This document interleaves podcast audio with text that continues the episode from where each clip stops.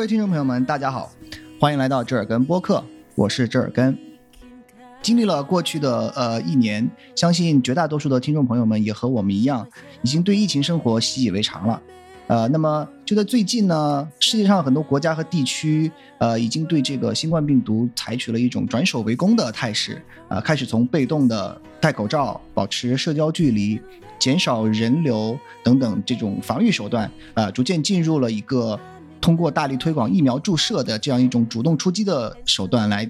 进一步呃，来这个对抗这个病毒，特别是在我们呃所在的这个美国。更是把呃几乎可以说把这个疫苗疫苗作为现在唯一的一种呃对抗病毒的手段来全力推进。那么呃我们今天就请来了我的一位朋友，也是已经注射过疫苗的这个呃 Jalen 来我们大家为我们大家分享一下他在啊美国注射疫苗的一些体验。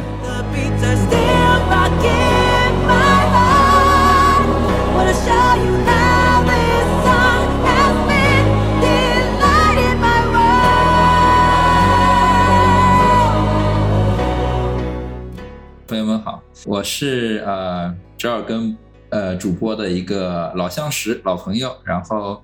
呃有幸能够来到呃这个节目，跟大家就是讲述一下就是在美国这边注射疫苗的一些亲身的经历，也就介绍一下现在美国的一些疫苗的接种的情况，以及美国现在的一些疫情的一些状况。呃，首先就是先讲讲就是我跟主播之间的一些一些呃。关系吧，就是我呃我跟呃这跟主播呢认识很久了，然后呢也是球场上的好队友啊，游戏中的好基友。呃，自从去年三月份这个呃美国这个疫情大爆发以来呢，就是好像就已经一种啊隔绝的状态，就是这个社交生活就是严重的有这种困扰，然后。记得就是上一次我俩见面的时候，应该是在去年三月份吧，呃，可能差不多，差不多那个时候吧。就是疫情刚起来，就美国这边还没有这么严重的时候，就国内当时国内已经非常严重了，但是好像就是美国这边还没有管的特别的严重的时候。对，对对对，当时好像是一块吃饭嘛，然后聊聊天，然后还在关注啊中国这边怎么办，没对，还在还在觉得这个是。就就还还在为国内的朋友们担心是吧？没想到马上马上就到我们这边了。对对对，当时还在想呢，怎么样帮助，就是想想办法给国内寄点口罩呀，寄点这种防护的这些用品啊什么。没想到后来马上美国这边就很糟糕了，然后就变成反过来了，变成国内的朋友给我们寄这些口罩呀、寄手套呀这种东西。对，又又又这个又给又给寄回来是吧？对对对，当时当时这个情况真是 感觉就是非常非常的。严峻啊，然后对，呃，我觉得就是呃，当时就是中国啊、日本呀、韩国啊这些国家，东亚国家，当时其实，在呃抗疫方面，其实做的还是蛮不错的。然后，其实就是这个上半场，基本上就是说，中国啊为首的一些亚洲国家，其实是就是领先很多，然后就是做的很很好。然后，美国这边相反，就是作为一个。发达国家嘛，然后世界第一强国嘛，就是在在上半场这个防疫的上半场就做的很糟糕嘛。当时就是从三月中下旬开始居家令开始，到后来的下半年，就疫情是一直一直在变糟。然后呢，可能因为时间长了之后，可能美国老百姓可能也就是身心俱疲，再加上。美国人这种天性就是爱自由的这种性格习性，导致就是管不住，管不住。就是虽然说居家令，但其实这个居家令其实跟中国的居家令来比，其实很松。就比如说啊，你这个要出去买个东西也是可以的，遛个狗也是可以的，都是可以的。跟国内的那些居家令比起来的话，完全就是一个天一个地。所以就变成就是说，不能比的。呃，虽然说是居家令要在家里面，但其实这个效果并没有国内管的那么好。所以就是导致就是后来这疫情是一发不可收拾，然后等到冬天的时候天气变冷了，然后第二波疫情又开始，再加上后来的呃过节感恩节呀、圣诞节呀，就是很多人都不顾这些就是呃呃禁止旅游或者是这种就是呃严苛的居家令的这种要求，还是照样有 party，还是照样就是出去见朋友 social。那这样子的话，就导致第二波疫情非常非常严重，以至于到现在为止的话，美国的我记得好像我看新闻说是。已经有超过五十五万人的死亡，然后这个对当时这个数据是很恐怖的，而且他们当时总结了一下，就是说美国一战、二战、呃朝鲜战争，然后越南战争，以及后来九幺幺这些，通通这些东西加起来，所总共的死亡人数都没有这次疫情带来那么多。所以对对，我记得当时的标题就是写的，就是说这次这个呃新冠疫情的死亡人数已经超过了，就是。这种美国参加的历次战争的死亡人数的总和了。是的，是的，就是相当于看了之后就感觉触目惊心的一件事情。然后很难想象一个发达国家、世界第一强国，结果沦落到这种地步，所以就是很值得深思。当然，就是说到了现在新政府上台，然后拜了拜老大爷他上来第一件事情，当然就是要要。想在呃这个防疫的这个下半场，就是这个疫苗这一方面，他们想是扳回一城，因为美国毕竟就是就在那个科技上面，特别是生物医药方面还是很领先的，所以他们就是在这方面现在就是相当于是做的就是非常非常突出，应该这么说，就是就是呃，我们有看到就是现在就是美国这边为了下半场要做得好，他们就是在和那些生物大厂紧密合作嘛，然后。我看新闻好像说到三月份的时候，已经像那几家大的，像辉瑞制药、像那个 Moderna，嗯，像那个 Johnson Johnson，一共购买了有五亿剂的这个疫苗。因为我们后面也会讲到，因为就是有些疫苗是要打两剂的，有些疫苗是打一剂的。对，也就是说，美国你想人口一共三亿人，然后基本上就是说，他要保证每个人都能打上。所以就在这方面，他们的采购量是非常巨大的，而且他们也就是在想，就是要因为呃上半场的这个防疫实在做的太差，所以他们希望通过下半场的注射疫苗，来使全民能够得到这个免疫，然后能够在下半程能够有一个就是好的一个挽回这个这个颜面，挽回这个劣势。对对对，这个对。然后就是插一句，就是说，因为去年二零二零年嘛，因为已经结束了嘛？然后人家就是好像是呃，世界银行当时有个统计资料了，我我就前一阵我有看到，就是说，嗯，呃，世界当时有个 G twenty，就是世界二二十个国家比较就是就是有影响力的国家，他们的一整年二零二零年的这个 GDP 的发展，在世界银行公布的二零二零年 G 二十成员国的 GDP 增长数据当中。只有两个国家的二零二零年的 GDP 是增长的，那第一名肯定是中国了，呃，GDP 全年增长百分之二点三，嗯，第二名是土耳其，全年增长百分之一点八，这是两个唯一增长的国家。而美国的话呢，二零二零年 GDP 是下降百分之三点五，嗯，都是下降。里外里的话，它就是跟中国差了百分之五点八，嗯哼，嗯哼，所以美国的这个。抗疫做的不利，所以它的这个经济也是非常非常的糟糕。对对，新闻里一天到晚都在说这个这个经济现在不行了，是吧？多少多少的失业，多少多少的无家可归，多少多少人对，没错没错，房租房租交不起要被赶出来，这种整天都听到这样的新闻。对对对，很多人就是可能要去领食物券，很多人就是这个第一次失业，就是因为这次新冠疫情的原因。嗯，对，所以就是说很多就是美国呃。这些呃社会的这些阶层，就是受到这些呃新冠疫情的冲击很大，所以就是现在就是新就是新政府上台之后，这个拜大爷现在就是第一件事情就是在在呃呃加紧这个疫苗的这个采购以及接种。对，所以就是说。呃，这就是现在就是美国这疫情的这个现状。然后，嗯呃，然后刚刚讲到，就是说我也很有幸啊，就是呃，在三月中的时候，就是接受到了第一季的这个这个疫苗。嗯，呃，就当时的情况是这样子的，就是说，呃，美国这边的话呢，它现在就是疫苗的接种呢，是其实是从呃去年年底、今年年初的时候开始的。当时一开始的时候呢，嗯它先开放的是呃第一线的医护工作者、警察以及那些呃就是在呃像那些药剂师也好，就他们第一线要工作，然后包括那些。呃，就是可能超市的工作人员，他们不能够休息嘛，他们是在在嗯第一线在工作的，所以他们是嗯。先、先优先就是这种所谓的必须工作，就是就是你不能无无相当于你无法居家工作，然后你也无法完好，就是这个非常好的保持保证这种所谓社交距离的这些工作的人，就是一定要一定要和人接和人频繁的接触的这样这种工作的，没错没错我们这边称作这个这个必须工作这样的这些职业，对这些这些职业的人是作为第一批次的优先优先注册，就享享有优先注册的资格的这个人，对，吧所以就是说，是从去年十二月底开始起到现在，就一直就是他们是优先的，他们是第一批开始做，然后接下来的话呢，是第二批的话呢是，呃、像那些老师，因为因为现在美国就是要就是这些学生能够回学校，能够安全的上课，嗯。那这样子的话呢，老师就是很多学生，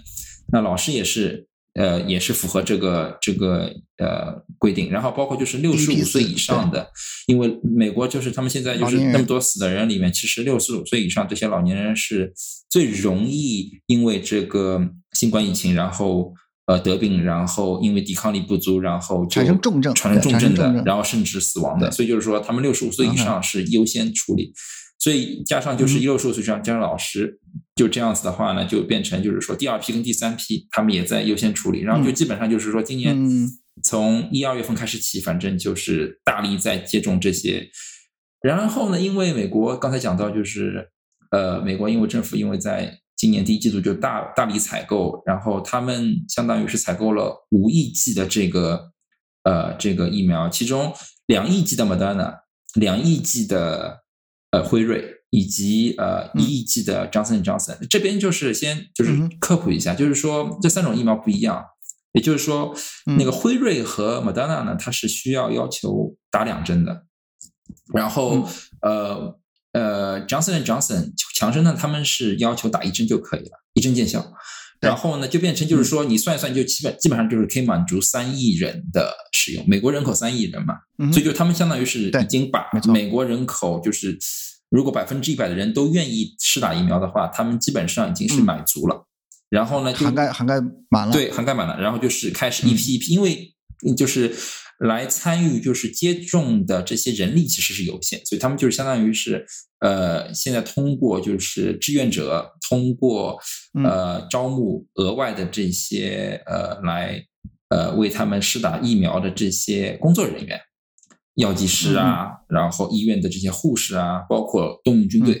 军医呃来过来帮他们做这些事情。那接下来我也会提到，嗯就是后来我们去打的这个疫苗，其实就是通过美国的军队来来打到的。啊，然后然后就是相当于现在这个这个进度是很快。然后就最近的新闻就是现在已经进入三月份了嘛，嗯，然后最近的新闻说是现在呃每天就是打疫苗的这个人次，嗯。已经到了大概，三百多万剂，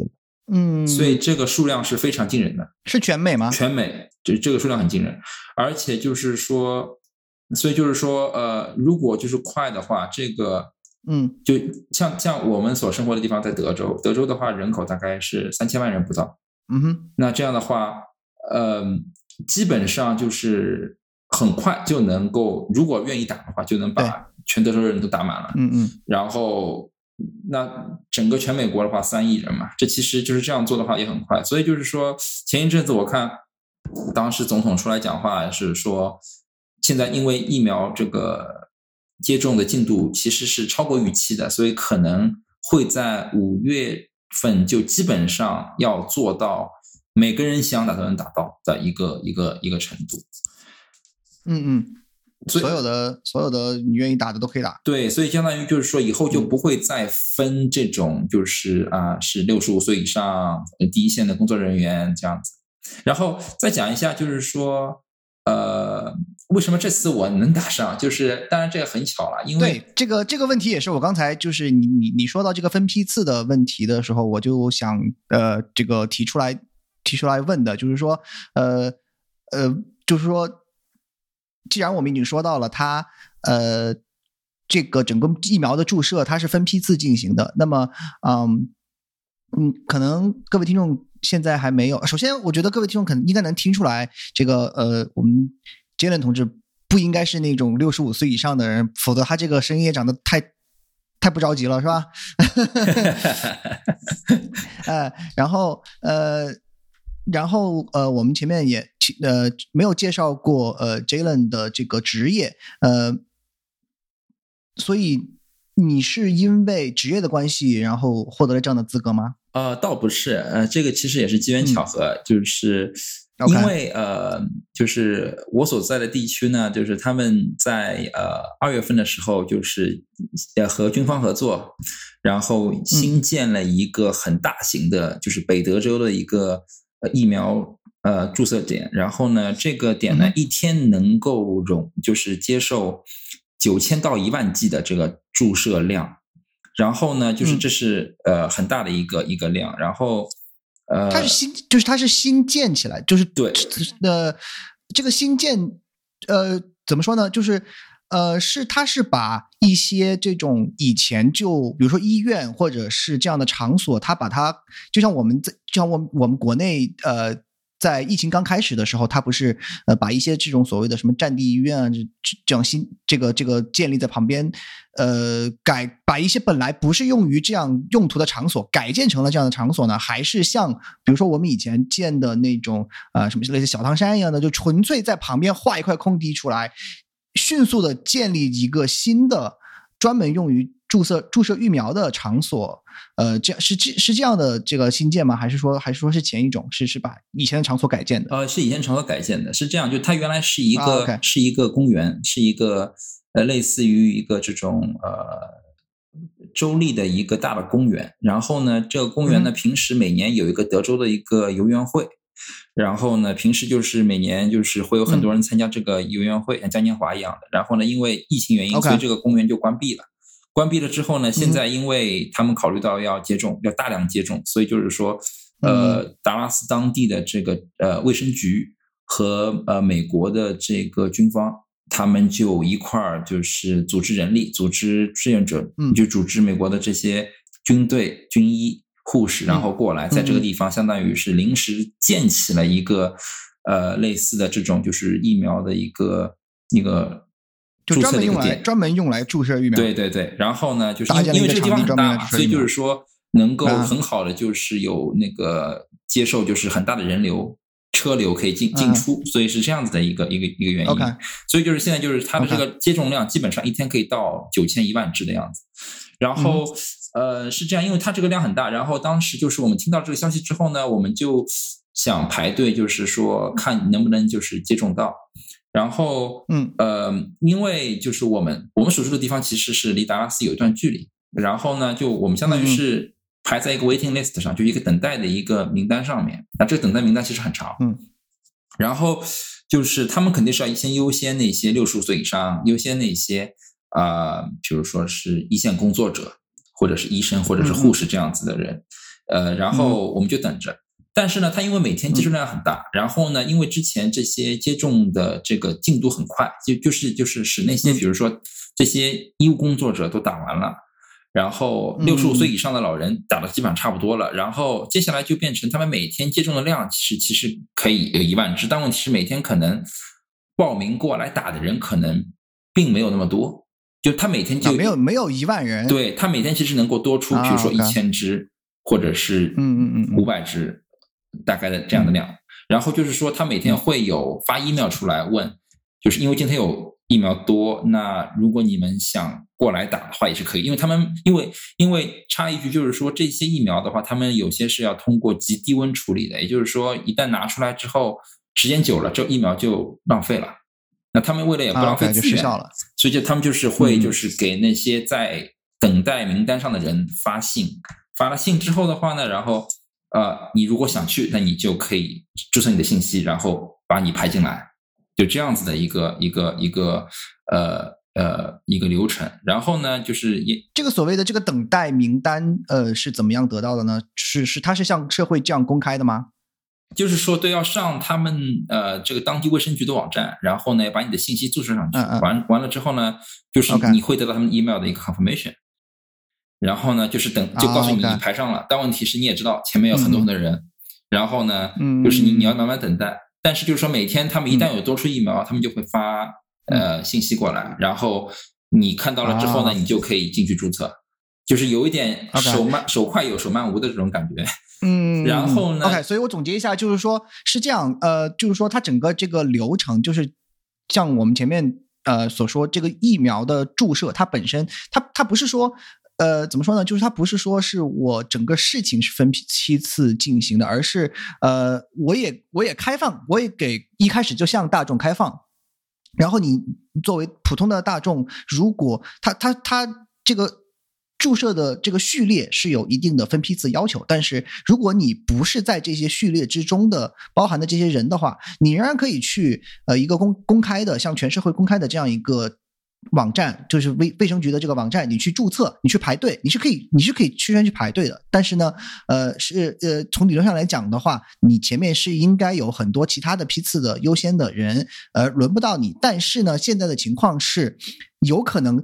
前面的优先批次的人，他呃。这个人数没有那么多，没有没有他分配出来的这个疫苗这么多，那么这些多出来的疫苗呢，又必须要在呃这个一定的时间内，我必须要注册注注册完，不然就失效就浪费了。那么在这种情况下，你的你已经提前注册好的这些人的名字就被提前了，对吧？相当于你是提前了获，就这样通过这样的方式提前获得了这样的没错没错对对对。完完全完全正确就是这样子的一个一个他们的一个设计的一个流程。所以就是因为这样呢，然后后来就呃，因为看到了这个信息，然后就就马上就跟他们取得了联系，然后就嗯呃拿到了一个确认的一个一个二维码，然后就就去啊去打了。然嗯后当时是这样子，因为去了之后呢，呃，他们那边有很多就是招募的志愿者，然后志愿者呢嗯就是会在外面就是做疏导，然后告诉你啊、你是啊过来打第一季的还是打第二季的？因为有些人是要打第二季的，那第二季的话去哪边排队？第一季的是去哪边排队？然后呢，因为呃那边就是都是开车的嘛，所以相当于是他们就是把这个车流就就分散好，就是呃各自有各自排队的地方。然后进去之后的话，他们会通过这个二维码，然后来核查你的个人信息，然后确认好是本人，嗯，然后是你本人注册，然后呢，他们就会放行，然后进去。嗯进去之后的话呢，就是要呃排队。然后当时我记得我们去的时候，呃，整个过程还算很顺利，就是从呃志愿者这边检查过我们的身份，看过二维码，到呃正式排上队，然后到打到疫苗，大概整个过程大概十五分钟左右吧，算是蛮蛮顺利的。嗯那那还是很快啊，对对对，很快，还是很快。对，因为他们那边的话，就是有很多个大的这个检入点，所以相当于是，嗯呃，我当时有看一个数据，他们说他们基本上一个小时能够打大概一千剂左右，那还是很快。很快，所以基本上就是说这个速度还是蛮蛮惊人的。所以就是那边的话，呃，等到轮到我之后，然后他会再核实我的信息，再看就是我的二维码。完了之后的话，呃，他会就是那那那当时是我记得是一个美国的一个呃大兵哥哥，然后一个是美国的一个护士小姐姐。然后呢，就是一个就是跟我就讲一下这个打完之后就是会有一些什么样的反应，然后大概就嗯是嗯是什么样的一个一个一个状态。完了之后，呃，还会问一些问题，比如说啊、呃有没有就是阅读过呃这个免责声明啊，以及就是说打完之后的话要去呃上他们的就是一个网站去注册，因为他们会有一个跟踪的一个状态的一个追踪。啊然后都说清楚之后，然后呢，他就给我打了，然后很快，呃，嗯。就是打完之后呢，然后就是他让我们就是在呃公园里面呢，大概等，就这个注射点里面等大概十五分钟，呃，因为他们是要看一下十五分钟里面有没有什么不良的反应，因为当当当地都是有医生在的，要观就是测一下。对，观观察一下，如果没有问题的话呢，那你就可以呃开车可以走了。大概是这样的一个、一个过程。然后打完哎之，后，所以我我插一句啊，我插一句，就是那整个这个过程你都是在车上的吗？对对对，都在车上，是不用下车，对，就不用下车，完全不用下车，不用下车，对，啊，摇下车窗，然后他检检查过你的二维码，然后就跟你把这个流程过一遍之后，然后打完之后，然后你再开出去，在公园里等就可以了。啊，OK，所以我为什么会问这个，就是呃，因为可能呃，我们的听众里面如果呃有在美国这边工作和生活过的话，可能会对我们上面这一段讨论呃比较有感觉。但是如果你没有在这边这样的经历的话，可能很难想象这整个一个整个一个这样的流程的场景。也就是说，呃，美国可能大家都听说过，它有一个这个称号，就是说建立在车轮上的国家，就是它有很多的这种事情是，呃，嗯，不用你就是。你可以直接开着车就可以做的很多事情，呃，不管是呃你买快餐，还是呃看，甚甚至你可以直接在自己的车里看电影，有有这种专门的露天的电影院，就是呃你把车开到一个那地方，然后呃他以给你架一块幕布，然后你就在自己自己的车里看，就是它有非常多的这种便，就是便于你在车上就可以完成所有的步骤的呃这样的一一些这个措施。那么呃我们前面讨论的这样一个呃，我可以给大家大概描述，我就是呃我。其实也没有，我我没有去过呃呃 Jalen 所描述描述的这一个地方，然后，但是我因为我有这样的这个这个生活的在这边生活的经历，所以他这样一讲，我基本上就能完全想象出来这样一个呃当时的这样一个场景，就是说大家可以想象一个非常大的，你可以把可以把整个场所就想象成一个非常巨大的停不不断在进车和出车的停车场。呃，然后这个停车场里面呢，被划分出划分成很多个不同的区域，呃，有进有进口也有出口，然后呢，所有的车在里面形成非很多不同的车流，一辆车接一辆车，一辆车接一辆车，然后这样挨个的往前走，然后在这个停车场里面的不同的分区里面会有工作人员，然后他们在车下，呃，然后你车开到一个呃这个这个地方，嗯，就就可以。做一些呃，这个这个和相应的相应的事情，然后呢，你到了那之后，你也你不用下车，你直接摇下车窗，然后然后和这工作人员嗯这个这个交流，然后并完成你的呃你的这个这个嗯、相应的相应的事事情就可以了。就是如果大家我我觉得大各位听众应该都有小时候去医院排队体检的这样一个经历，大家可以想象成类似的这样一个经验，只是说。我们我们小时候去医院排队体检都是，呃，这个小朋友们这走着进去，对吧？人人挨人这样走着进去排队进去。这个地方你可以把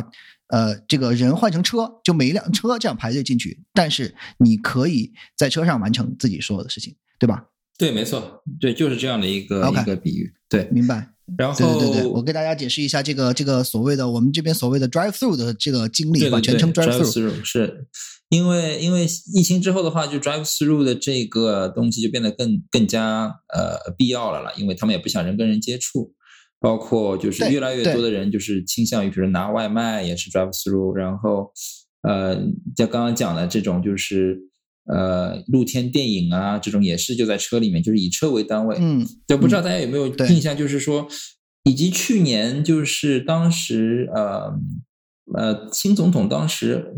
就是确认选胜选之后，当时的那个他，因为他他是属于那种比较呃就是。重视这个疫情的，然后他也希望就是人家在他的这个胜选现场进行这个庆祝的时候呢，也是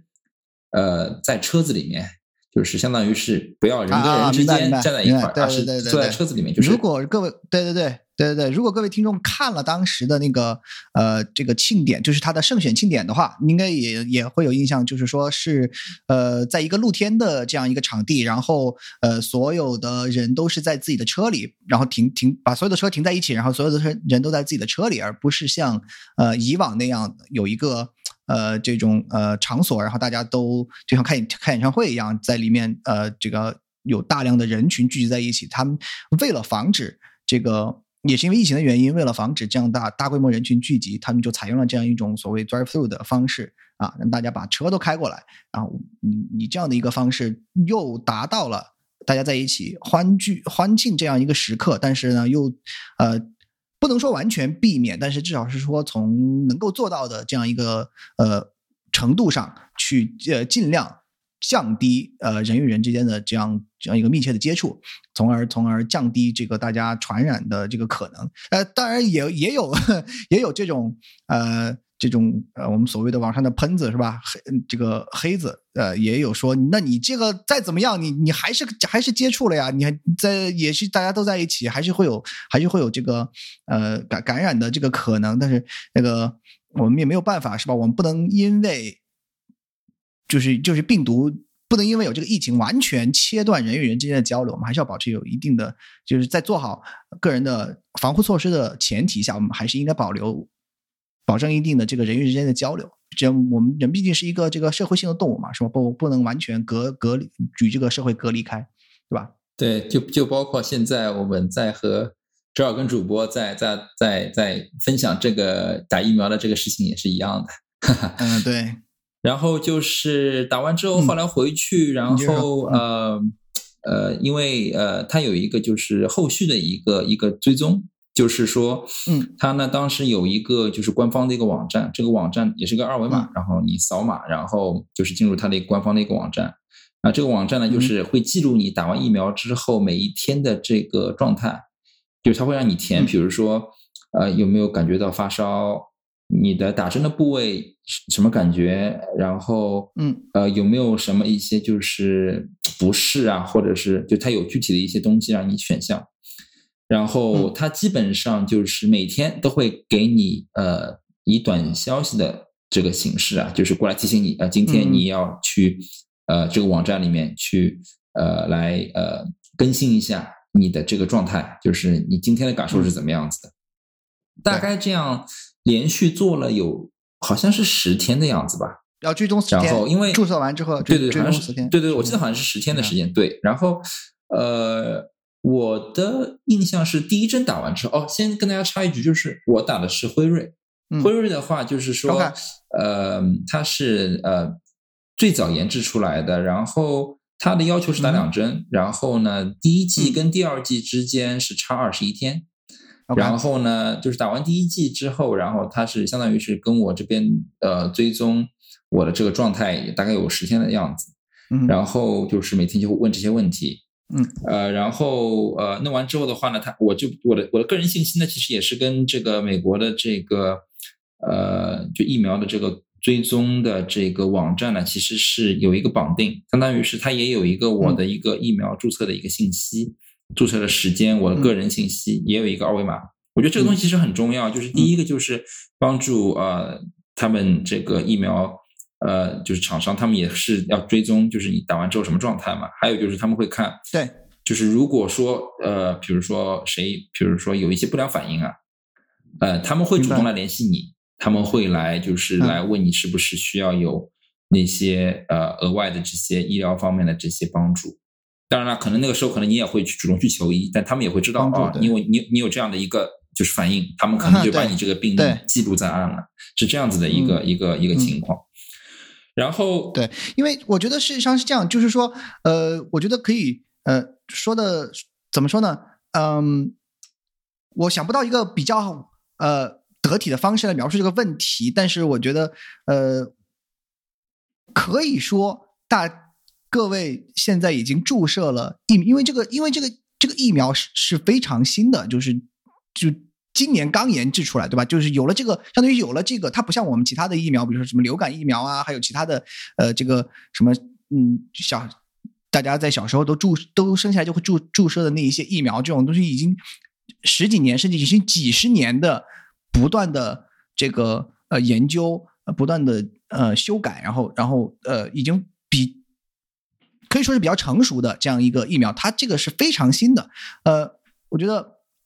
可以说现在去注射呃疫苗的，包括这个呃 Jalen 啊在内的这些人，呃，从某种程度上来说，也是呃给我们的这个研究提供一些数据的样本。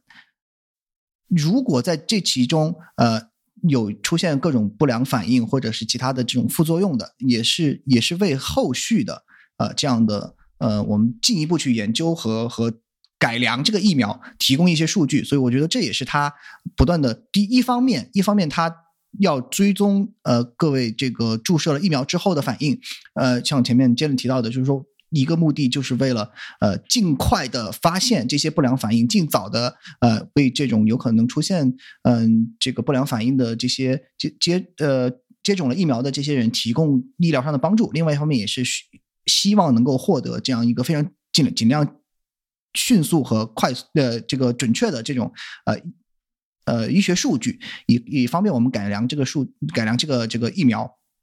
因为我前面刚看到，呃，就是呃，欧洲那边不是好多国家都停用了那个阿斯利康嘛，就是另外另外的一种疫苗，它就是因为它引起了比较严重的这个血栓的反应，虽然呃，不管是厂家还是呃医学专家都出来说啊，这个所谓的呃这个不良反应和它的这个血栓的这个问题。并没有一个直接的证据证明是这个疫苗引起的，但是它仍然在人群中引起了比较大的这种呃恐，一种是恐慌，还有一个就是对这个疫苗不信任的情绪，所以好多国家都已经啊停止使用这个这个阿斯利康的疫苗了。所以我觉得它，嗯，我们现在这边进行的这种非常非常呃，可以说是相比于其他疫苗，可以说非常非常严格的和和这个呃。长时间的这种注射之后的追追踪，对对对，刚才呃，这儿跟呃主播提到了这个阿斯利康啊，就是我这边就顺便插一句吧，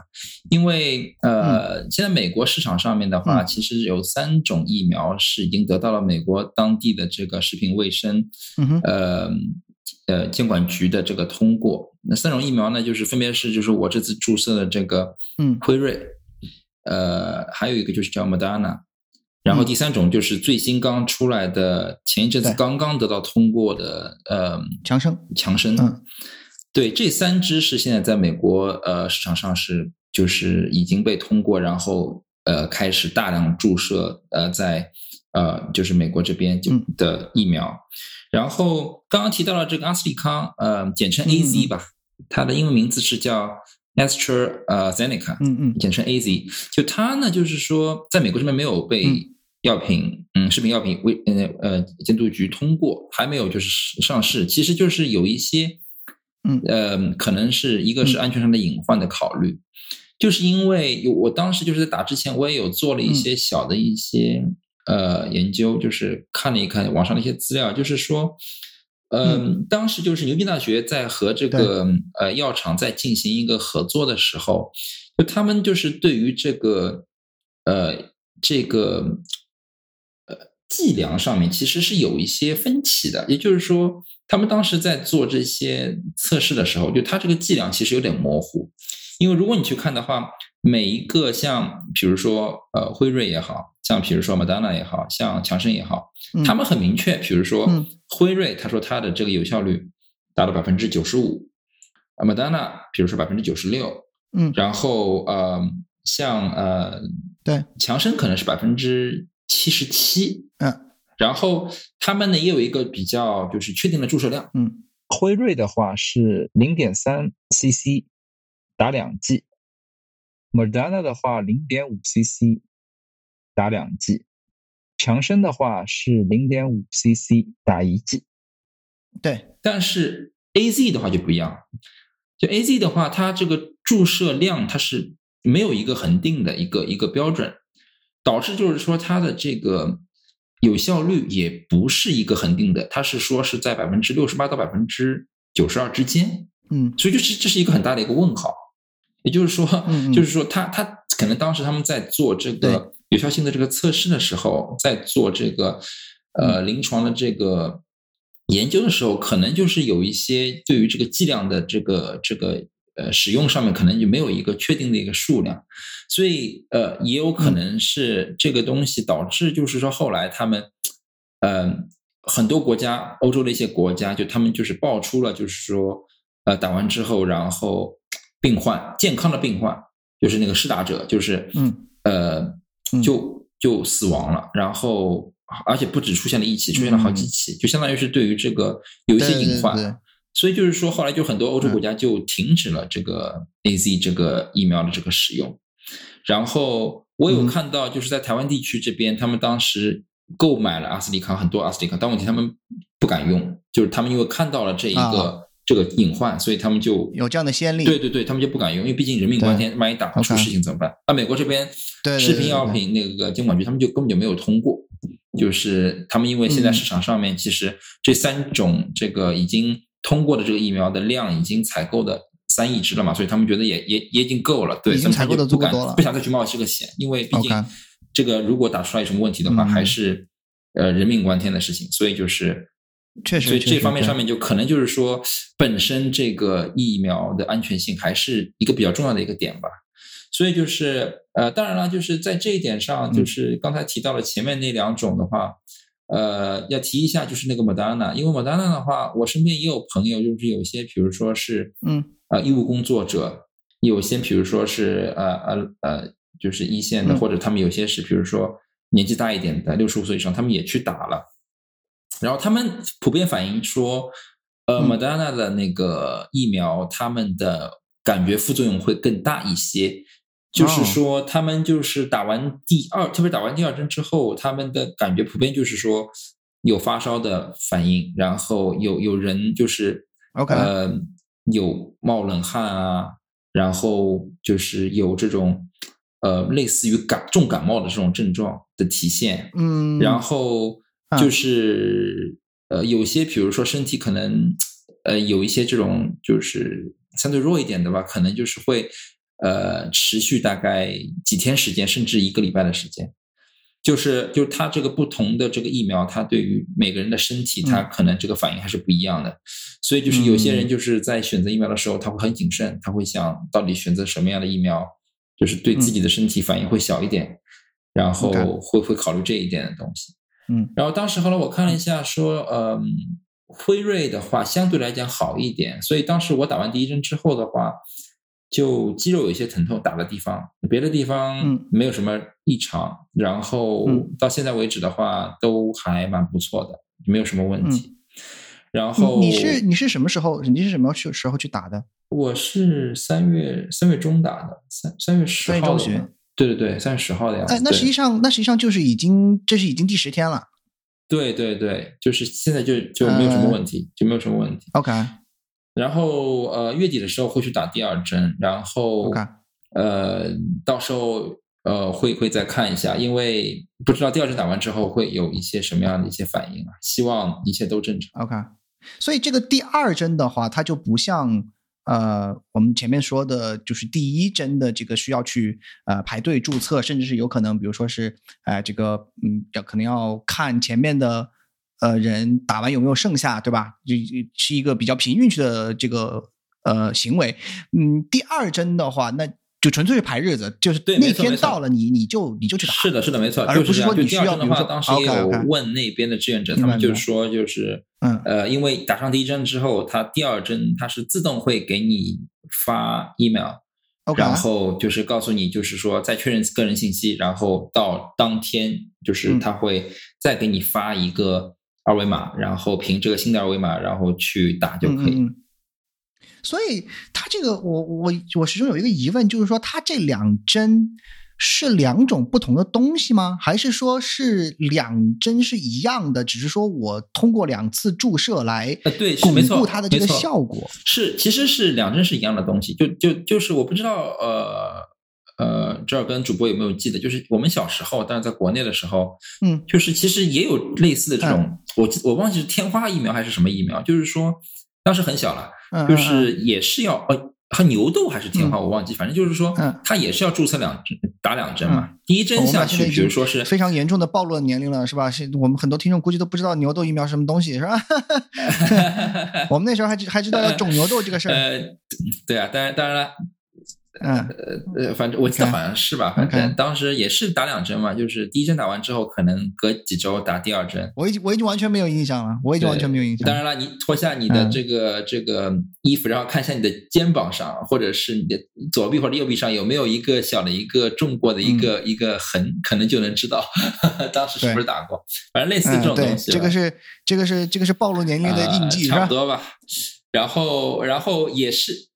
也是也是这样子，就是说是要打两针，那有些比如说打一针就够了，对吧？所以就是说其实是类似的这种这种这种样子。然后 OK，然后第二针打完之后的话，然后呃再过两周，然后基本上就已经得到巩固了，然后就相当于是有抗体在你身体身体产产生了这样。OK，这样，呃，我们前面已经其实已经提到了，就是啊，前面经理已经跟大家比较详细的介绍了一下，就是说我们现在的这个市场上，美国市场上存在的几种不同的呃这个疫苗啊，我们嗯我们不如这样好了，呃，我们来这个比较系统的，我们把这个呃这几种不同的疫苗，它到底有什么，就是它的它的这个呃一些基本的情况，我们给大家介绍一下，让大家不是很了解这个。嗯，疫苗的这各位听众啊，有一个比较系统的了解，就是说，嗯，首先是呃，一共有四种嘛，对吧？我们前面说的辉瑞，然后 Moderna，然后还有一个是呃强生，还有一个是呃那个 A Z，我们所谓的阿斯利康。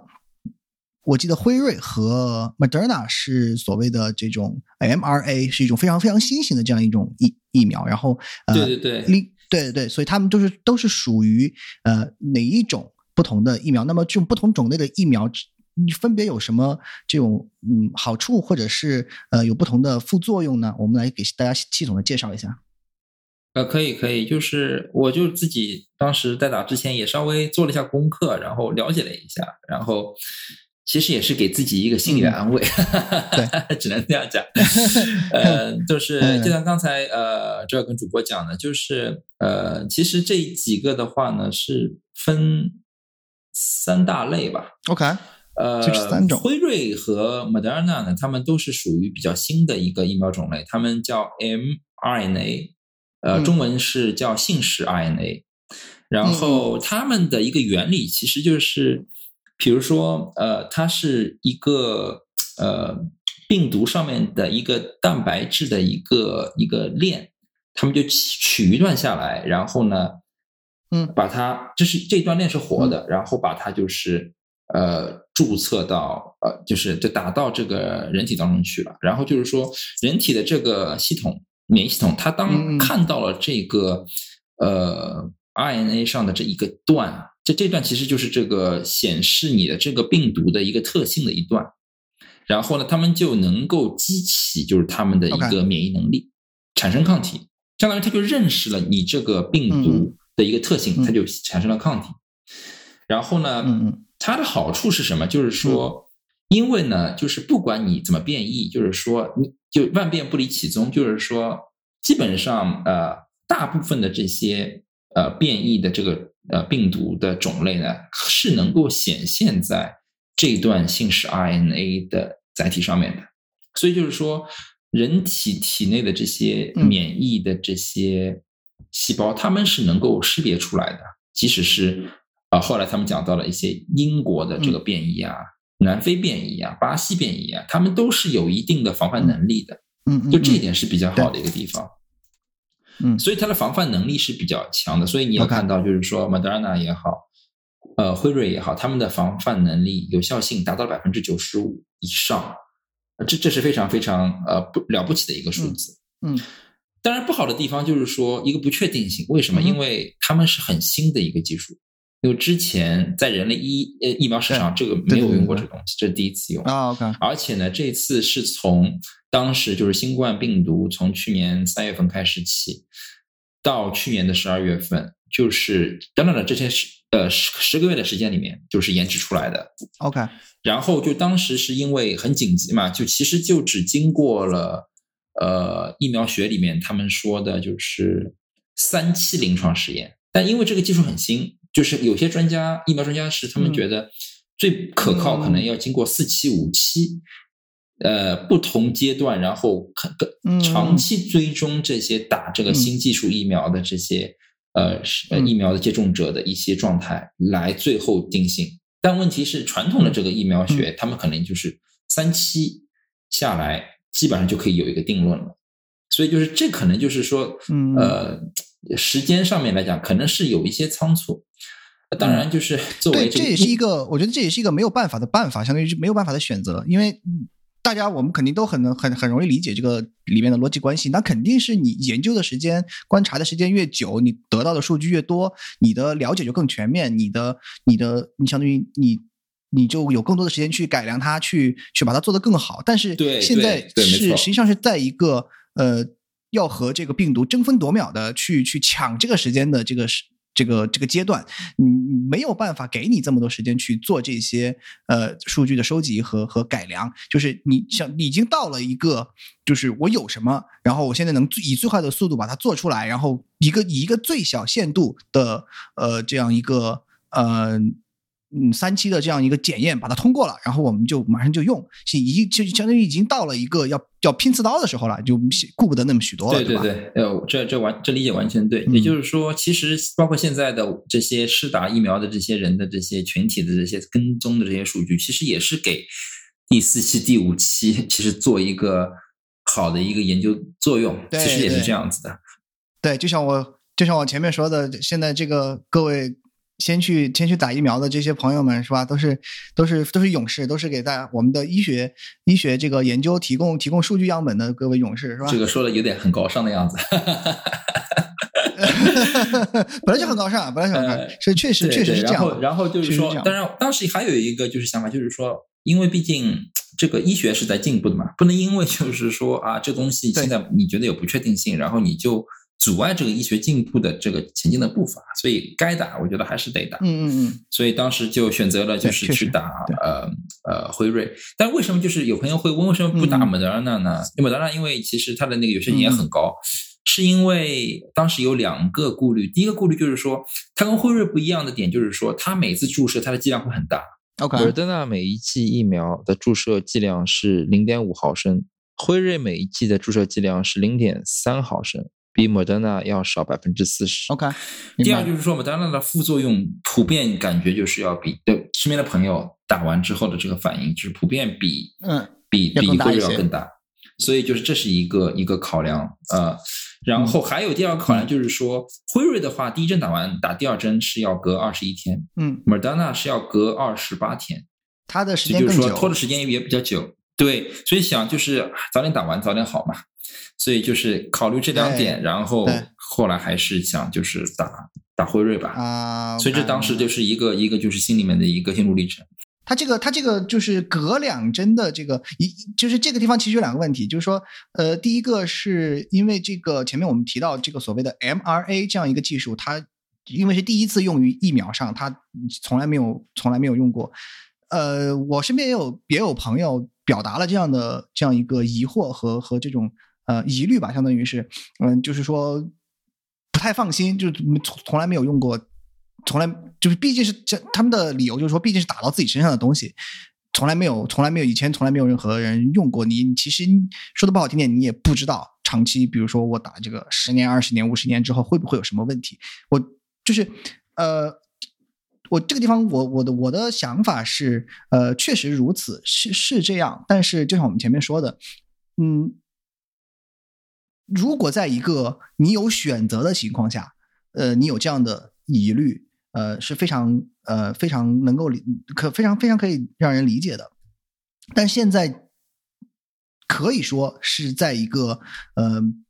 没有太多可以选择的余地的情况下，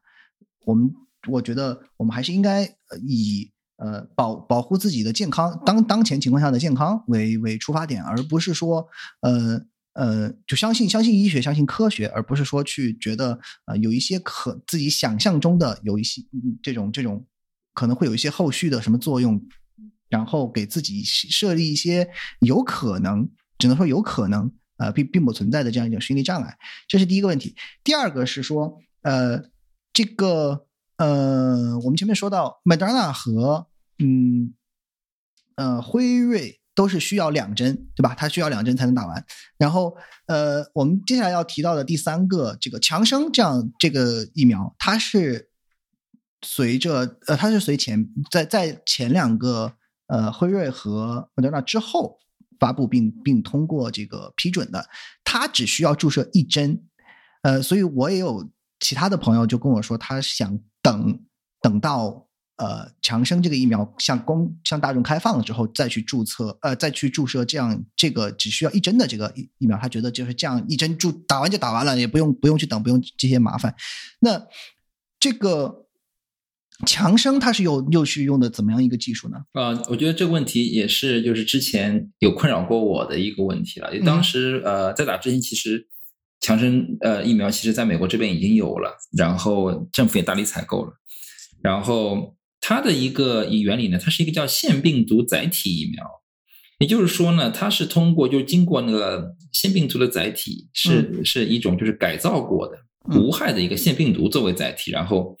装入这个新冠病毒的这个叫 S 呃蛋白基因，嗯，然后呃打到人体体内，嗯。刺激人体呢产生一个抗体，啊哈，然后呢就相当于就是说呃它其实是原来是一个无害的一个东西，然后呢就是伪装成一个有害的东西，然后呢让人体的这个呃内部的这个免疫系统产生免疫的记忆，嗯，是这样的一个技术。你看，它的优点在于，就是说，呃，它引发的这种不良反应比较少。就现在好像就是一现在是美国市面上面其实蛮多人就是已经开始打这个强生疫苗了，嗯就是听到有就是不良反应的很少很少。嗯然后就是说，呃，而且这个腺病毒的这个疫苗呢，就是属于呃蛮成熟的一个就是成熟技术，呃呃对比较成熟的一个一个疫苗的技术。嗯因为之前有先例，，OK，有先例，就是说这嗯不是第一次做了，这是一个比较好的一个地方。但它有缺点，它的缺点就是什么？因为这个东西是，呃相当于是你是重组了这个病毒的载体，打进人的体内嘛。啊就是万一，比如说有些就是呃施打者的这个身体里面，它原来就是有类似的这种呃病毒抗体，它可能不一定是一定要一模一样的抗体，它可能类似的病毒抗体。嗯，那这样子的话，其实它会和这种腺病毒的这个对你身体激发抗体呢有一个抵消作用。啊，就变成就是说有可能就没有办法激发这个抗体反应，对你没法激活它的抗体，啊就是你这个抗体激活不起来。那这样子的话，就变成就是说它的有效性有点低了。OK，对，就你打进去之后，其实这玩意儿它没有很很好的效果，所以就是说，你后来就看他们呃强生的疫苗，他们在全球，他们最后做这个三期疫苗测试结束之后，他们的有效性其实是偏低的。你相比之下，相比这个这个前面刚刚讲的这个 Moderna 和这个呃呃辉瑞来讲是偏低，它大概是在呃美国这边好像是在百分之七十七左右，嗯。在有的地方可能更低一点，就是完全就是取决于，就是说，呃呃，第一就是它的那个碰到了这个呃测试人的体内的这些抗体有没有激发起来，嗯。以及就是说可能对于这个变异的这些病毒的一个反应不一样，啊，所以就是说，它就是说可以这么总结，就是说它的副作用小，OK，但是它的有效性也相对比较低。嗯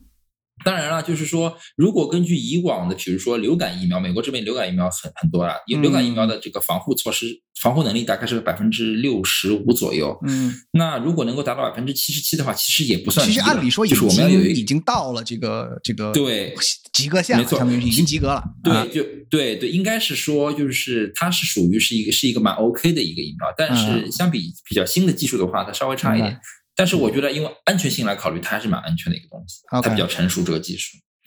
所以，所以这是那个强生疫苗的一个特点。嗯所以就是说，现在美国市场上的话，这三种疫苗基本上就是这样子一个一个状态。明白，然后就是很多人可能会偏向于副作用小的、一针见效的强生疫苗。对，那有些是因为因为强生疫苗因为出的比较晚，呃，最近才出，可以可能它现在就是呃呃推广度可能还在一点点增大。现在市面上用的比较多的话，还是前面出来的两支两种，嗯一种就是辉瑞，一种就是 Moderna。这个嗯现在就是说是属于用的比较多的。嗯但是呃，强生疫苗的话，毕竟只要打一针嘛，所以嗯可能副作用也小，所以可能就是说接下来就是选择打的人可能会更多一点吧。哎，所以我我还有个问题啊，就是嗯，我不知道你您去注册这个呃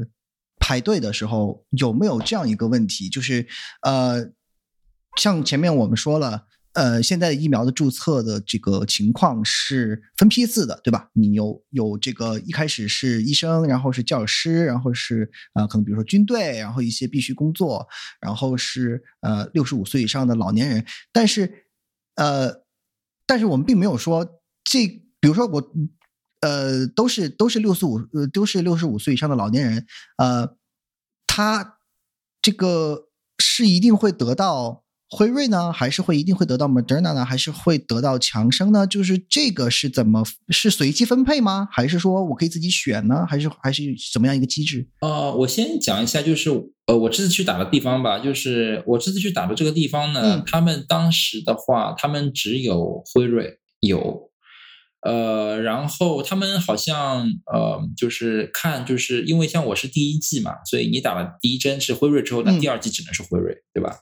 然后他们之前他们曾经是有一些 Moderna 的存货，所以他们当时有一些人第一季打了 Moderna，那第二季必须打 Moderna。然后呢，呃，强生那时候牌比较少，就是所以当时就是其实供选择的余地其实不多，应该是这么说。然后我我相信啊，所以他这个是怎么样？就是说，就是我相信就是说，随着时间的推移吧，就是说。它当就是每个地方它的那些存货越来越多，然后种类越来越多的时候，可能嗯去打疫苗的时候，可能会有一个选择的一个权利。所以现在是啊，我明白了。所以现在是相当于就是不同的注射点，它呃得得相当于是怎么说，就是得到分配的这个相相当于三种疫苗都是混着的。对对对，可以这么说，三种疫苗都是混着的。然后呢？我不三种疫苗轮流的给各个不同的这个注射点去分配，那么这些注射点得到的这个疫苗的品种也不是恒定的，有可能我今天得了一批辉瑞，明天得了一批 Moderna，然后这样导致呢，我去这个注射点排队的时候，我得到的疫苗也是随机的，对吧？并不是说我可以随意选，或者是说我是专门去排哪一个，而是你排你轮到什么就是就打什么。对对对。是是这样的，是这样的。当然了，如果因为我也听到之前朋友有朋友去打的时候，当时哎很巧，哎那个地方又有辉瑞又有强生，那有的朋友他更喜欢强生，他可能选那我要打强生，那也可以。那有的朋友比如说啊，就是就是如果有富余，我就给你我就给你选。然后如果是呃现在我们这个注册点里面，比如说只有莫德纳或者是只有辉瑞了，那就没得选，你你来对，没错没错是这样子的。所以就有的时候就是说。呃，相当于也是撞大运了，就是去哪儿有什么打什么，就这样子一个情况。对，对。但其实，其实我觉得，就我就从我们前面讨论来来说的话，我觉得就从病毒的呃对病毒的这个防护能力来讲，其实三种应该都是一样的，对吧？我只只只要就说这里面肯定会有一些，比如说你你可能有一些你连你自己都不知道的啊隐藏的这样的。打了某一种特定的疫苗会产生一些副作用的这种，这个我们谁都不知道。但是对普通人来讲，出于对病毒的防护的这个目的上来说的话，应应应该是三种疫苗这个注射之后产生的效果，应该应该都是一样的，对吧？对，就是基本上就是它其实有效性还都算蛮高的吧，就只不过你就是疫苗跟疫苗之间相比之下。但有些差异，然后可能疫苗跟疫苗之间相比，可能副作用上面会有一些差异，也是因人而异了，就看每个人本身的这个身体里面的这些抗体啊，包括你这个身体就是对于这个疫苗的这个反应的程度吧。其实这东西有的时候真的不是每个人能够控制一件事情。对对对，没错没错，有很多其实就我们也不知道。对对，就就是这样子的一个情况。然后，呃，顺便插一句，就是说，嗯，呃，有很多朋友可能会关心，就是说，哎，为什么呃，在这个防疫的下半场，就是美国这边，呃，做的很就是很很很突出，然后要要接种那么大的疫苗，原因主要是因为这个上半场做的实在太糟糕了，然后现在只能通过大力接种疫苗把这个赶上来。对对对，想想赶上来。美国一共才三亿人口。如果每天三百万剂，假设每一个美国人他都愿意去打疫苗的话，很快一百天的时间就基本上对全全国就全民接种了，就全全民接种了，就是这样的一个速度，确实是他不这样推没办法呀。我们前面说的嘛，这个老美们是吧？又管不住，你又你又不能禁止他去哪儿，然后那没办法，你只能给他打疫苗，然后你就让他去吧，就只能这样。是的，是的，确实是这样。你看现在，现在我们现在这边正好是这个春假期间嘛，那。前两天我看新闻也是也是说到这个问题，就是说很多美国人已经不管了，已经就是不管你打没打疫苗，就是呃已经就他就觉得啊，那已经有这么多人打过了，我自己打不打其实无所谓了，我就出去玩了。我已经有好多人就是已经抱着这种心理，已经就就到到到处开始浪了。对对对，就是有有些人就觉得就是别人打了也等于他打过了，就相当于是因为这个群体免疫的一个一个概念，就相当于是比如说。当整个社会群体里面有超过，比如百分之八十的人打了，那那那百分之二十也也没关系，就大概就是这样子的一个一个一个概念。是这样，是这样。但是，对，这是概，这这就是说概念上来说确实是这样的。但是前面啊，就是关于这个群体免疫，我听到新闻里面也有这种医学专家就出来说，就是呃。确实是这个道理，但是美国现在的这个注射量和它的这种呃反映出来的这种免疫力来说的话，根本远远没有达到这个所谓的群体免疫力所需要的这种这种这种免疫力，所以 他也是就是也是在节目上，这个医学专家也是在节目上大力的疾呼，就是说。希望大家不要现在就放松警惕，就就是你们前面已经熬了一年了，已经已经憋了这么久了，不要在最后的这个冲刺的阶段就放放松了，然后就是造成他们所谓的哎这个第第四波这个感染又又又卷土重来，是吧？对对对，就是我们传说中的第四次冲击，是吧？对 对对，又又最近就看新闻说欧洲这边现在很糟嘛，欧洲这边因为第四波现在。导致欧洲很多国家，像意大利呀、德国呀、法国，他们又居家令了，因为他们那边就是怎么讲呢？就是说，美国就是当然就是这次因为在疫苗采购上面是表现非常非常突出的嘛。就当然了，也有人说，因为美国这么大力的购买，他把欧盟国家这些量都买没了，所以他们没法 第一时间注册去去买，然后都都被都被老美们薅走了。相当于是欧盟那边的国家现在就是疫苗的。注接种量其实是很相当于蛮慢的了，对于美国这边来讲，我看了一下数字，好像这边美国这边因为现在就是大力接种疫苗，所以现在基本上已经有百分之大概十五左右的民众已经是至少打过一针了，就这个速度还是很惊人的嘛，还是很惊人的。所以，所以就是说，呃，就像拜大爷说的，就是他要争取。今年七月四号，美国独立日国庆节的时候，能够真正的独立于新冠疫情。对，就如果照这个速度下去的话呢，其实这是呃有望实现的一个事情。对，要让美国人们这个像新冠之前那样去庆祝国庆节，是吧？对对对，自由的自由的庆祝国庆节。希望这不是一个奢望吧？哎，对。对对对，哦，然后我想也顺便插一句，就是说，因为国内中国这边，因为之前在新新冠疫情的上半场的这个呃，就是那个防疫上面做的非常突出，嗯，呃，然后就是下半场，因为因为考虑的就是现在国内新冠疫情控制的很好，所以其实这个有人在想说要不要打疫苗，或者说是要不要全民接种，就是很有很多人问这个问题，然后后来我也在看，就是因为。当时就是国内就是呃，当国内又在世界各别的地方呃，当时疫情很严重的时候，当时国内控制的很好，呃，所以就是其实当时国内的这个疫苗的研究，很多时候都是要把这个第二期、第三期的这个实验要放到别的那些疫情很重的国家去做，比如说去欧洲的国家，像去拉美国家，嗯，去去做这个研究，嗯。然后就相当于是很多数据要从那个些地方，然后才能进来。明白。然后就可能就是说这样子的一个一个呃情况呢，也是对国内的一些国产疫苗的一些发展，可能是呃就是没有那么快了。这也是有一些原因，速度会慢一些，因为他们还要在那些国家得到这些数据，然后回来再要进行分析，然后才能肯定最后就出一个结果。当然了，我相信就是说。呃呃，国产疫苗其实呃，特别是有些技术方面，其实也是很成熟的了。我看像国内现在有些疫苗，呃，有一个疫苗叫 Sinovac，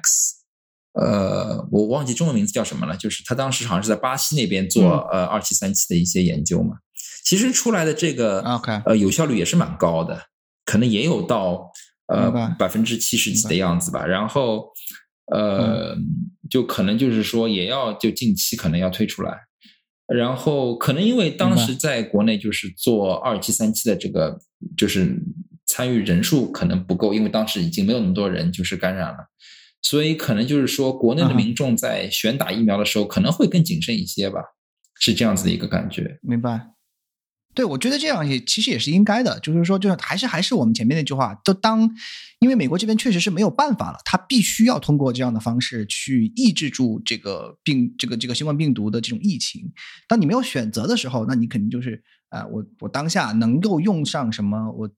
这个这个招数是用用上什么方式，我来抑制这个。这个目前的这个情况，那我就用什么方式？那当我有选择的时候，比如说我们现在国内的情况，当已经得到了比较好的抑制的时候，我我接下来考虑的那肯定就是更长期的这样长远的目标。呃，那么我肯定要多收集一些数据，多改良一些这样的啊，这个这个这个疫苗的情况，然后啊，尽量尽量降低它的。虽然我们都知道这个是药三分毒，对吧？它不可能是说我把这个副作用或者其他的不良反应全都。完全抹除，但是我可以通过尽量多收集，呃，把这个时间尽量拉长，然后多收集数据，多去改良这个疫苗，把它的这种副作用和不良反应降到最低。这个我觉得应该其实是有道理的。我觉得这样做出这样的选择，其实应该是呃，应该是这样。没错，没错。对，毕竟这个疫苗这个东西，呃，就是最终的话，还是打进去的话，打在人的身上的话，就是。有没有副作用，以及这个长久的这个影响还是很重要的，也是一个很重要的考量的一个地方。对对对对对。所以就是作为一个谨慎的这个选择，还是还是很必要的。嗯，当然了，就是说，因为呃，现在就是阻碍很多国家与国家之间的一个呃沟通交流，是因为就是现在世界上没有一个统一的一个，比如说一个疫苗呃护照。呃，因为之前我有看见国内的新闻，说是现在中国在推这个疫苗护照，别别的国家也在推，欧盟也在推，就是国家与国家之间互相互相认这个，就是说你怎怎样才能，呃，相当于是怎样能呃把你呃就就承承认你已经没有携带病毒和传播病毒这样一个威胁的这样一个证明，国家国家跟国家之间要如何来？来制定这样一个标准和证明，这是一个非常大的难题。因为因为现在就是说，包括美国、欧盟、中国在内的一些较大的一些国家，就是都在各自就是在在有各自的一个考量。呃，我看就是前一阵子好像国内就是已经推出这个中国版的这个疫苗护照了嘛，就是它里面有中英文的，然后有说是接种过中国国产的这个疫苗名字，然后也有二维码，也有个人信息。但问题就是说，不知道就是说，呃，国际社会啊，就是别的那些国家，欧盟国家也好，还是美国这边、美洲国家也好，他们是怎么来认同这个东西的？以及比如说，在美国这边打过疫苗，比如说你打的这个辉瑞啊、Moderna 呀，或者是强生啊，他们打完之后的话，他们如果要去到中国去旅游、商务公干或者是干嘛，呃，国内的这些就是海关，他们能不能也？同样的，比如说认同这些东西，就现在其实这是一个，对，就国家跟国家之间要有一个，就是相当于是很多工作要去做，就是如何打通这这一个互认的一个一个关系。这其实可能是接下来下一阶段的一个，就是加强呃国与国之间沟通交流的一个一个很重要的一个一个点吧。嗯，我们来谈一下这个，呃，你前面说的你自己接种疫苗的一些心路历程，你是要说什么？对对，也就讲，就是说，其实一开始也是想说，呃，有点就是忐忑，毕竟从呃去年三月份到现在已经有一年了嘛。其实说实话，呃，就是没有想到，就是这样的一场疫情能够改变大家日常的生活习惯，然后而且时间这么久，就是。从来没有想过，就是这个时间非常长。然后说实话，会会有拖一年。大家都在家工作这一年，然后真的就是，其实身心有些疲惫了，确实是这样子。肯定的，肯定的。就是觉得，就是说，呃，因为这个持久战打下去的话，其实呃，感觉一直不能出门呀，在家里呀，就是会有一些会疯的，会疯的，呃类似这种社交的恐惧，或者说是有些不习惯了。会会出毛病的，对对对肯定会出，毛病的。然后就是会有这种呃渴望，就是哎能够重新回到原来这个正常的生活状态嘛。然后，嗯呃，特别是看到美国这边呃，就是这这个这个防控疫情的上半程做的如此糟糕啊、然后这个整个国家嗯而且出现了很多反制的状态啊，有就有的时候就是感觉很不可思议啦。对于一个口罩要不要戴口罩这个事情，嗯对，还要这么讨论，对对对这其实是一个非常对，嗯，非常非常就是通俗易懂的一个道理嘛。结果在美国这样的一个国家，就是还要讨论，既然既然成了一个还需要还需要拿出来讨论的话题，而且还是用政治考量，还要去有这种反制的这种这种这样那样的这种行为，没错所以，就就感觉就是很不可思议。然后其实通过这些事情也是看到了，就是这个社会里面嗯有很多不同的声音，对不同的阶级，还有就是这种不同的嗯政治力量，他们的一些对各种的这些对丑态了，其实都都是都是表露无遗了，就这样的一个状态。当然了，就是现在就是因为新政府上台之后，拜大爷他有一件事情做的还是比较好，就是还是想团结嗯各、各种就是族裔，团结不同的阶级，然后要大力推广这个疫苗，就是能够在下半场的这个防控疫情的这个嗯上面，就做一个扭转乾坤的作用。我觉得这一点还是看到了，所以就是说，感觉就是、呃，希望就是这个打疫苗只不过就是一个开始，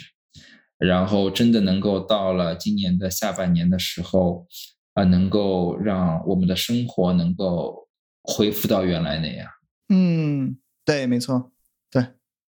希望希望是这样，对，所以我想啊、呃随着接下来这个疫苗的这个一点点接种的呃这个量的越来越增加，就可能就接下来一点一点，就是更多的人会打上疫苗，然后更多的人可能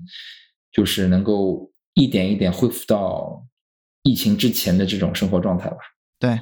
希望希望我们这个美国的新总统拜登同志，他这个给广大美国民众许下的呃这个美好的愿望是吧？希望大家能够自由的呃过美国国庆节这样一个美好的愿望能够早日实现是吧？对啊，对啊，真的是做到能够独立于疫苗，能够正常的庆祝，哈哈哈。呃，不是独立于病毒，能够正常的庆祝。没错，没错。OK，好，那我们今天的分享就差不多了。呃，就像我们前面说的，我们也我们都是这个呃普通的这个群众是吧？嗯，哦对，在这个地方我需我们我需要以呃这个播客的这个呃身份呃做一个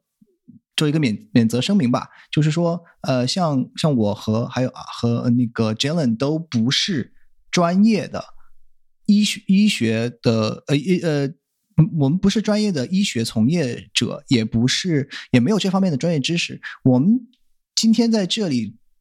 谈到的任何涉及到医学方面的这样的呃内容，呃，不管是关于疫苗的知识，还是一些呃其他方面的内容，都纯粹是我们作为两个普通人。从呃从新闻中、从媒体中，还有从个人自己的亲身体验中，呃所得出的一些呃就是这种自己的体验和和经验，不代表任何的医学指南。这个这个地方要要要跟大家这个说明一下。呃，我们也希望像我们前面说的，也希望这个疫情能够尽快早日全面全面的结束啊，让我们大家的生活都恢复正常啊。我相信我跟 Jalen 都一样，是吧？在家里憋了一年多，哪儿都去不了，非常非常的难受，是吧？你像我们前面说的，呃，我们也都这一年多了都没在一块儿，大家一起吃个饭，是吧？对啊，早日能够希望啊，到时候都打了疫苗，都能够出来，啊，呃，面对面的，面对面咱们交流这个不要再不要再听声音了，哎对吧？对就是面对面的，就是然后对然后能够再撸个串儿，嗯就是对吧？然后再一块儿踢个球，然后再再回到原来的这个正常时间十。分怀念可以十分怀念可以尽情享受户外活动的这个时光。是的，是的。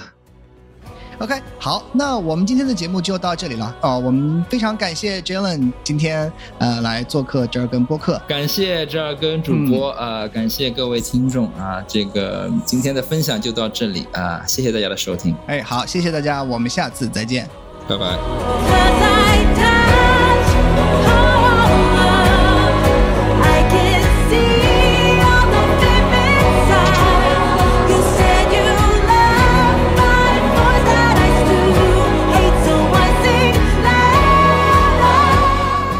今天来之前跟我说，他这个名字这是他的英文名，然后他有一个非常霸气的中文名叫杰伦，所以我准备把这一期的节目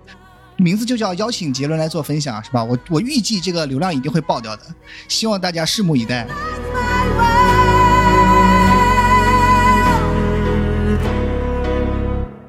本节目由折耳根播客为您呈现。这是一档较为走心的陪伴型播客，耳是偶尔的耳，不是耳朵的耳。我们不传道，不授业，不解惑，不限主题，没有重点，一切切皆可聊聊。我们的愿望是成为你生活的背景音。欢迎在微博和 Twitter 关注我们，留言提出意见、建议和反馈，微博和 Twitter 的用户名都是折耳根播客。也可以直接给我们发送电子邮件，我们的邮件地址是 hi at 折耳根 dot club。也就是 h i at z h e e r g e n dot c l u b。我们的节目目前已经在 Apple Podcast、Spotify 同步上线，欢迎大家订阅收听。推荐使用通用播客客户端订阅我们的节目，